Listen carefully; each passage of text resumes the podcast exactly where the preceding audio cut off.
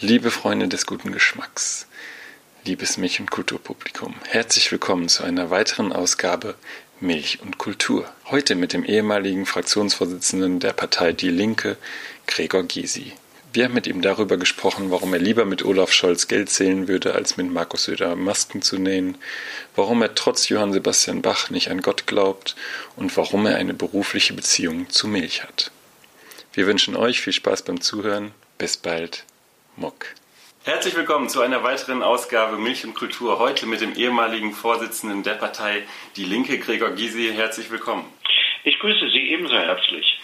Es geht immer los in unserer Sendung mit einem kleinen Spiel, das heißt kurze Frage, kurze Antwort. Und es geht los mit der Frage Bier oder Wein? Äh, in der Regel Wein. Mit Angela Merkel kochen oder mit Martin Sonneborn ein Wahlplakat entwerfen? Mit Martin Sonneborn ein Wahlplakat entwerfen. Mit das wird sehr lustig. Es schwebt Ihnen da ein Thema vor? Ja, das muss was Witziges sein äh, bei Martin Sonneborn, auf jeden Fall. Und der bringt mich ja dazu, satirisch zu denken, was ich ja nicht so von alleine bringe. Aber mit seiner Hilfe würde uns schon was einfallen. Mit Markus Söder Masken nähen oder mit Olaf Scholz Geld zählen?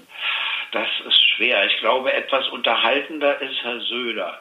Aber nähen ist nicht meine Stärke. Dann würde ich doch lieber mit Scholz Geld zählen und ihm dabei ständig Vorschläge machen, wie er das besser ausgeben soll. Wenn Herr Gysi in einer Band spielen würde, welches Genre wäre das und welches Instrument würde er spielen? Das kann ich nicht sagen. Wenn ich in einer Band stünde, würde ich immer die Lieder ansagen. Also ich war sogar vom Chor in der Schule ausgeschlossen und musste immer die Lieder ansagen, weil die Art, wie ich mitsang, den ganzen Chor kaputt machte. Und dann hat man sich entschieden, mich zum Ansager zu machen. Und das ist, glaube ich, schuld an meinem ganzen beruflichen Werdegang. Spielt Herr Gysi ein Instrument? Nein. Wenn Herr Gysi mit einer Band auf der Bühne stehen könnte, welche wäre das? Ja, weiß ich nicht. Heute kann ich die gar nicht mehr so unterscheiden. Aber früher hätte ich immer eher die Beatles gewählt als die Stones. Wobei ich sagen muss, die Zeit davor, so mit Elvis Presley und so, das war natürlich auch alles äh, spannend. Aber es gab auch gute DDR-Bands wie das äh, Franke Echo und äh, die Sputniks und andere und Prinzip und so, ich, äh, Silly vor allen Dingen, an kann ich mich daran erinnern. Da hätte ich gerne mitgestanden. Aber ich höre gerne Musik. Ich gehe auch sehr gerne in Konzerte, auch in Opern und so. Aber ich bin selbst im leider nicht musikalisch, spiele weder ein Instrument und singe abscheulich. Ich singe nur unter der Dusche gerne. Aber dann bin ich ja auch allein und es muss niemand sonst leiden, außer mir. Als nächstes gebe ich Ihnen immer einen Satz anfangen und bitte Sie mal den Satz zu beenden. Menschen mit viel Geld müssen mal darüber nachdenken, dass sie dadurch auch nicht länger leben dass sie vielleicht auch das Leben gar nicht mehr genießen und wenn sie etwas mehr zur Gerechtigkeit beitrügen, es ihnen selbst auch besser ginge. Menschen mit wenig Geld sollen nicht den ganzen Tag darüber nachdenken und leiden, sondern trotzdem versuchen, optimistisch zu sein, aber sich politisch so weit orientieren, dass sie wenigstens Zeit verbringen, um für mehr soziale Gerechtigkeit zu kämpfen. Ein glücklicher Mensch ist, glaube ich, der, der bestätigt bekommt, dass er doch viel auch für andere getan hat. Außerdem ist man natürlich nur glücklich, wenn man liebt und auch gegengeliebt wird. Es gibt nichts Schlimmeres als zu lieben ohne Gegenliebe. Musik ist bewegte Luft. Aber äh, diese bewegte Luft äh, hört sich geradezu fantastisch an. Manchmal natürlich auch nicht ganz so fantastisch. Die Musikstile sind unterschiedlich. Nur eins müssen sich die Alten abgewöhnen. Äh, wir dürfen auf gar keinen Fall der Jugend vorschreiben, welche Musik sie hören soll. Die sollen die Musik hören, die sie hören wollen, ganz egal, ob sie uns gefällt oder nicht. Ungerechtigkeit. Die ist sehr verbreitet. Das, äh, das Schlimmste ist, dass Kinder ja geboren werden und wir alle Kinder erziehen, ohne dass wir es je gelernt haben. Ne? Wir sind ungelernte Erzieherinnen und Erzieher. Und die Bedingungen in den Familien sind sehr unterschiedlich. Es gibt eben kulturnah, es gibt kulturfern, es gibt Tolerante, es gibt Intolerante. Diese Ungerechtigkeiten kann ich alle nicht beheben, aber eins kann der Staat machen und das muss er machen. Er muss dafür sorgen, dass Chancengleichheit für Kinder hergestellt wird. Und unser Bildungssystem ist so, dass die Chancengleichheit nicht hergestellt wird. Die Kinder werden viel zu früh getrennt. Das ist nichts weiter als soziale Ausgrenzung. Darüber rege ich mich furchtbar auf. Und das Zweite, worüber wir uns Gedanken machen müssen, wie garantiere ich denn für alle, insbesondere Kinder und Jugendlichen, den Zugang zu Kunst und Kultur? Es gibt viele Angebote, die können die sich nicht leisten. Das ist dann aber auch wieder eine Verringerung der Chancengleichheit, eben um sich Bildung und Kultur zu erwerben. Mhm. Normalität ist wenn man nicht merkt, wie die Zeit vergeht, weil alles hintereinander so abläuft, wie man es schon seit Jahren kennt. Irgendwann fällt einem plötzlich auf, dass es langweilig ist. Also nur Normalität geht auch nicht. Das Leben besteht auch immer aus Ausnahmen. Und schöne Erlebnisse sind eben nichts Normales, sondern was Außergewöhnliches. Und das gönne ich ja jeder und jedem. Streitkultur ist.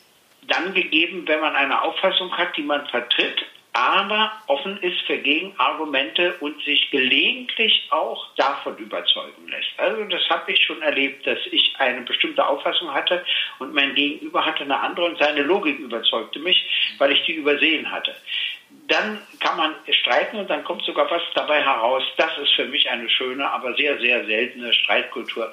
Im Fernsehen ist das so, der eine hat seine Meinung, der andere hat seine Meinung und die wird dann so hintereinander abgefragt. Eine wirkliche Diskussion, eine Kultur des Streits, die ist sehr selten geworden. Wenn Sie jetzt gerade schon Fernsehsendungen erwähnen, dann würde ich gerne zwei Fragen stellen. Sie sind ja in vielen Fernsehsendungen zu Gast gewesen. Gibt es eine, die Sie wirklich gut finden, wo Sie vielleicht äh, sagen, das geht darüber hinaus, über der eine sagt sein Argument, der andere sagt ein anderes Argument? Und die zweite Frage dazu, Sie haben viele Interviews gegeben, gab es einen Frage, oder gibt es einen Fragesteller, einen Interviewer, der Ihnen im Kopf geblieben ist, weil er seine Sache so gut gemacht hat? Ja, das gehört zusammen. Mhm. Es gab eine Sendung bei NTV, glaube ich, und da bereitete sich Frau Maischberger auf einen inhaltlichen Punkt vor und hatte ein Gespräch mit einem Politiker, ne, logischerweise auch mit mir. Und so gut habe ich nie eine Journalistin oder einen Journalisten vorbereitet erlebt wie Sie. Ich meine nicht Ihre heutigen Runden, die sind wieder ganz anders. Aber damals, dieses Einzelgespräch, die kannte alle Beschlüsse meiner Partei im Unterschied zu mir und die mich das immer vor und ich musste darauf reagieren. Da war ich wirklich gefordert. Das hat mir Respekt abverlangt, muss ich sagen. Und souverän fand ich immer den Erich Böhme bei seinem Talk im Turm, wie der mit seiner Brille spielte, aber auch seine Art, wie er mit den Gästen umging. Und ich mag ja auch so, wenn jemand Humor hat wie er und gleichzeitig Souveränität ausstrahlt. Das ist aber wieder was ganz anderes als das, was ich vorher erzählt habe. Das wäre der nächste Punkt. Humor ist. Humor ist vor allen Dingen die Fähigkeit, über sich selbst lachen zu können. Humor nur zulasten anderer ist eigentlich kein wirklicher der ist anders gestrickt. Wissen Sie, es gibt viele Menschen, die ironisch sind, aber ich bin eben auch gerne selbstironisch. Und das finde ich besonders wichtig. Darum ist die Linke so wichtig. Sie ist deshalb so wichtig, weil der Bundesrepublik Deutschland so etwas gefehlt hat. Die SPD hat eine Entwicklung genommen, die man ja nicht gut heißen kann. Von den ursprünglichen sozialdemokratischen Werten ist ja kaum was da. In ihrer Mit Regierungsmitverantwortung nehmen die Waffenexporte zu, Diktaturen werden unterstützt. Sie hat die Agenda 2010 gemacht der Rentenwert wurde abgewertet, diese ganze Hartz-IV-Struktur und vieles andere mehr ist eingeführt worden. Und dadurch, dass es die Linke gibt, wird die SPD auch immer wieder vor die Herausforderung gestellt, über ihre ursprünglichen Werte nachzudenken.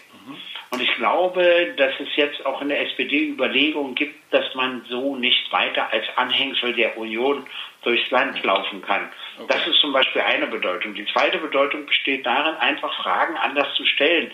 Zum Beispiel die ökologische Nachhaltigkeit zu begrüßen, aber sie immer mit der sozialen Verantwortung zu verbinden, mhm. was die Grünen eben nicht immer machen.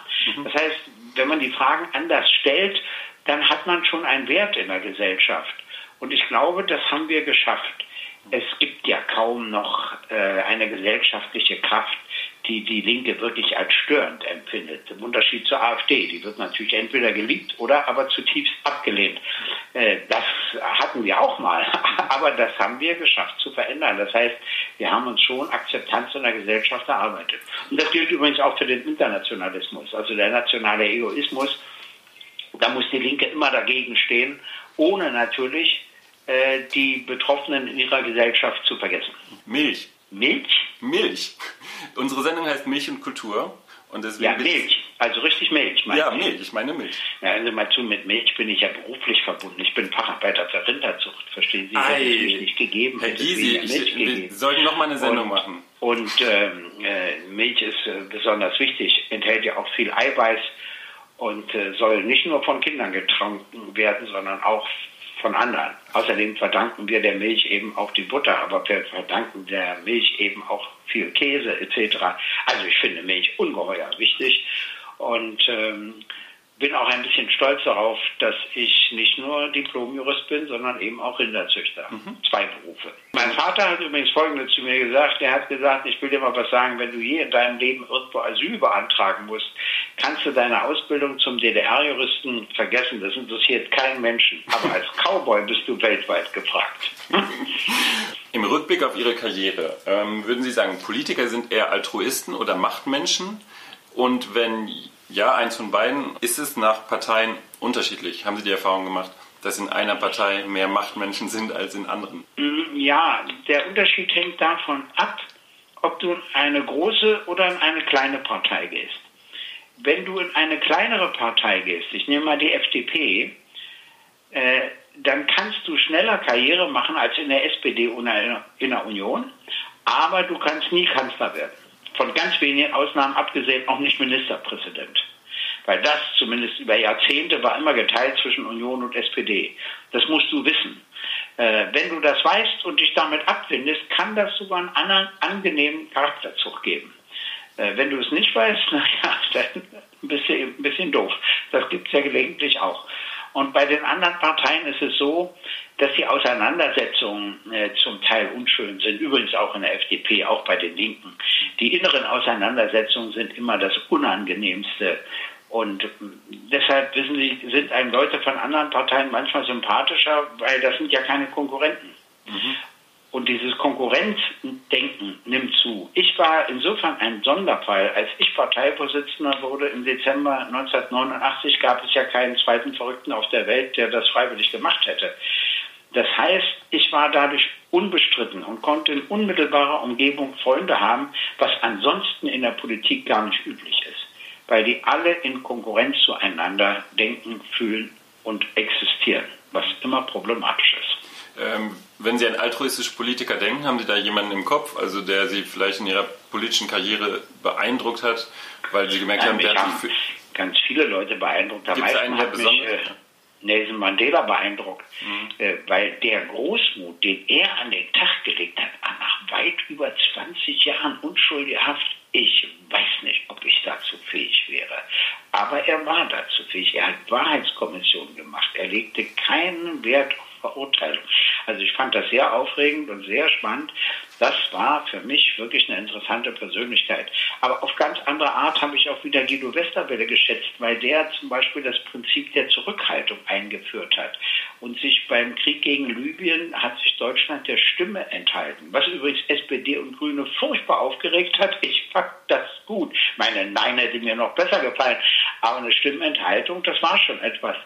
Und äh, wissen Sie, so gibt es immer so unterschiedliche Momente, wo dir Politiker plötzlich imponieren und dann auch mal wieder nicht. Das ist unterschiedlich. Aber Mandela, wenn Sie so wollen, ist für mich ein politisches Vorbild, weil er Fähigkeiten hat, die ich so in dieser Konsequenz leider nicht besitze. Aber gerne besäße. Wir kommen jetzt zur Kultur. Über Milch haben wir schon gesprochen. Wir haben Sie gebeten, äh, uns Ihre Lieblingsbücher und Ihre Lieblingsmusik zu schicken und Sie sind unserer Bitte nachgekommen und haben uns als Lieblingsbücher drei Werke genannt.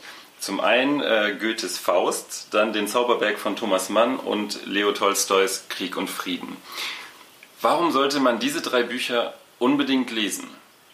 Naja, also der Faust ist somit das Intelligenteste, was ich je gelesen habe. Nicht nur, dass er so tief und intelligent denkt äh, und das alles aufschreibt, dann reimt sich das auch alles noch. Na, das könnte ich ja nun schon überhaupt nicht. Und wissen Sie, man stößt immer wieder bei ihm auf Erkenntnisse, wo du den Aha-Effekt hast. Und das Ganze noch in so einer fantastisch schönen Sprache. Also den Faust muss man unbedingt lesen, und zwar Teil 1 und Teil 2. Mhm. Das ist, finde ich, ein gigantisches Werk. Krieg und Frieden ist deshalb so gigantisch, weil so viele Personen mitspielen. Böller hat mal gesagt, also wenn er zwölf Personen in einem Roman beschreibt, reicht das für ihn. Und der Tolstoi hat über 300 geschrieben und du kannst alle unterscheiden. Das heißt, du erinnerst dich auch wieder, wenn du weiterliest, das ist schon spannend. Und das Ganze natürlich mit dem französisch-russischen Krieg, mit Napoleon und allem drum und dran. Also ich fand das ein fantastisches Buch über Krieg und eben auch über Frieden.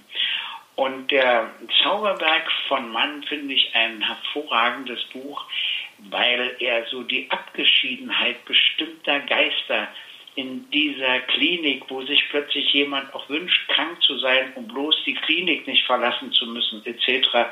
Und die Krebserkrankung und das Ganze, das wird so, wie ich finde, so spannend und so einleuchtend beschrieben, dass ich das richtig gerne gelesen habe. Es gibt natürlich noch viele andere Sachen, die ich gerne gelesen habe. Insofern ist die Auswahl auch immer ein bisschen zufällig. Ähm, das ist ja große Weltliteratur, die Sie uns äh, da äh, ja. präsentiert haben. was ist denn das letzte Buch, was Herr Giese gelesen hat? Ich äh, fange gerade an, aber jetzt fragen Sie mich, äh, das ist eine tatarischstämmige Autorin, die hat schon so ein schönes Buch geschrieben über, da habe ich das das erste Mal verstanden, wie das lieb, ein Großbauer im Gulag und wie die ganze Atmosphäre war und so weiter. Und die hat ein neues Buch geschrieben, das ist mir gerade zugeschickt worden. Und wenn ich jetzt nicht mit Ihnen telefonierte, würde ich anfangen, darin zu lesen. Ich komme noch drauf auf den Namen. Ja, kein, kein Thema. Als Musik haben Sie uns die dritte und neunte Symphonie von Beethoven, die Eroica und äh, die Ode an die Freude genannt und auch die Weihnachtskantaten von Bach. Auch große Musik. Ähm, was ist Ihre Verbindung zur dritten und neunten Symphonie Beethovens? Also ich finde, es gibt äh, den berühmten traurigen Satz in der dritten Symphonie, äh, da könnte ich heulen, wenn ich den nur höre. Verstehen Sie, obwohl ich gar nicht in einer mhm. traurigen Stimmung bin. Mhm. Das kann Musik erreichen, das ist sagenhaft. Mhm. Und die neunte von Beethoven ist natürlich einfach fantastisch. Und der Schlusschor und die vier Einzelsänger und überhaupt äh, dieser Gesang, wo man auch mal Lust hat mitzusingen und das zu hören und das ganze Orchester spielt, ja. das ist einfach einzigartig. Ja, und die Weihnachtskantaten, also Bach ist ja so, sowieso einer der größten Komponenten. Komponisten. Der Peter Schreier, der inzwischen leider verstorben ist, der Tenor, der hat mir gesagt, der glaubt im Unterschied zu mir an Gott. Und da habe ich ihn gefragt, warum. Und er sagt, weil es Bach gab. Ohne einen Gott könnte es Bach gar nicht geben. Was ich eine sehr intelligente Begründung fand, weil der hat ja einen Grad an Genialität äh, bei der Musik, das ist ja kaum vorstellbar. Und seine Weihnachtskantaten, deren die versetzen mich aber in weihnachtliche Stimmung, obwohl ich nicht gläubig bin und deshalb liebe ich sie. Natürlich also, nicht am Strand äh, im Sommerurlaub. Verstehen Sie, Musik mhm. muss auch immer passen. Mhm. Na, aber so was hört denn Herr Gies? Was hört denn Herr? Stunden. Hm? Entschuldigung, ich wollte Sie nicht unterbrechen. Da höre ich dann die Weihnachtskantaten gern. Ja, mhm. und Ihre weitere Frage? Oh, genau, ähm, am Strandurlaub, im, Strand, im Strandurlaub ja, am Strand, da, was hört denn also da? Was passt am Strand habe ich gar nicht gerne Musik. Da will ja. ich ja lesen, meine Ruhe haben und schwimmen ja. und so weiter. Aber natürlich gibt es auch Situationen, wo ich, weiß ich was, äh, Lana Del Rey gerne höre oder mhm. andere, also auch so moderne Rock- und Popmusik. Na klar, das gehört auch dazu. Also ich bin ja auch in unterschiedlichen Stimmungen. Ich will ja zu Weihnachten andere Musik hören als zu Silvester zum Beispiel. Ja, es gibt ein Video von Ihnen, wo Sie Texte von KIZ interpretieren. Das hat Ihnen sichtlich Freude gemacht. Auch. Also Sie sind auch ja. aufgeschlossen gegenüber neuerer Musik. Ähm, also Sie haben jetzt Lana Del Rey äh, genannt. Gibt es da noch andere äh, Künstler, die Sie ansprechen, außer KIZ? Klar, aber die dürfen mich immer nicht nach den Namen fragen. Das ist meine größte Schwierigkeit. Wenn jetzt meine Tochter neben mir stünde, dann könnte die mir alle Namen zuflüstern, an die ich dabei immer denke. Was ich zum Beispiel bei, glaube ich, das ist ja Del Rey so spannend finde, dass sie über die Social Medien zum Star geworden ist. Mhm. Also nicht mit der üblichen Reklame, die es sonst gibt und Fernsehauftritten. Äh, daran kann man schon die Bedeutung dieser Medien erkennen, dass auch das möglich ist, sogar eine Karriere. Finde ich übrigens spannend. Aber da gibt es natürlich noch andere, die ich auch gerne höre. Aber die Liste wird nachgereicht.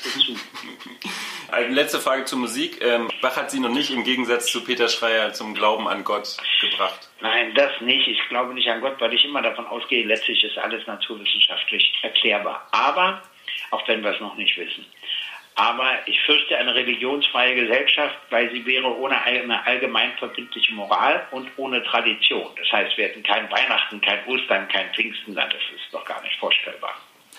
Wir also bin ich sehr tolerant gegenüber den Religionen, auch wenn ich selbst nicht an Gott glaube. Wir kommen zum Schauspiel. Hat Herr Gysi mal Theater gespielt? Ich habe einmal in einem Fernsehspiel mitgewirkt. Zum Glück gibt es davon keine Aufzeichnung, kann ich nur sagen, mhm. als Kind.